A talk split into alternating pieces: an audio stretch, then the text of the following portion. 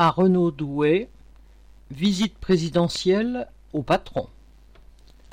Lundi 28 juin, Macron est venu à l'usine Renault de Douai pour illustrer sa politique d'une chose France, consistant à faire miroiter la création d'emplois en France grâce à l'arrivée des investissements étrangers. Bien sûr, il n'était pas question de discuter du chômage et de la précarité qui continuent de s'accroître dans le pays.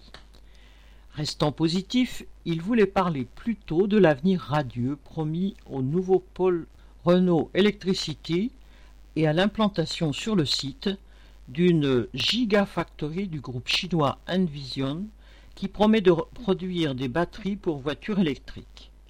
Macron, emporté par son élan, a même parlé de cette citation vallée européenne de la batterie électrique, fin citation, dont même les spécialistes disent que c'est un pari. De son côté, le directeur du pôle Renault Electricity a déjà annoncé qu'il voulait augmenter la productivité, renégocier les conditions de travail, rendre chaque ouvrier responsable de la qualité, compacter l'usine, etc.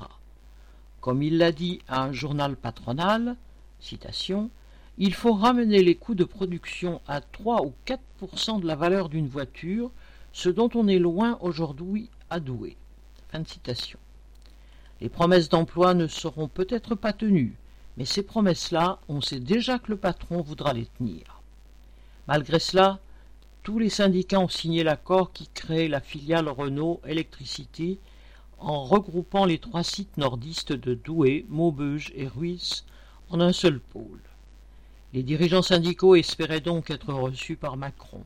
Eh bien non, Macron voulait se contenter de parler au patron. On était entre soi, en quelque sorte. De toute façon, l'usine était en chômage technique depuis deux semaines, et les quelques salariés présents étaient priés de se taire et d'écouter attentivement la propagande du président. Correspondant Hello.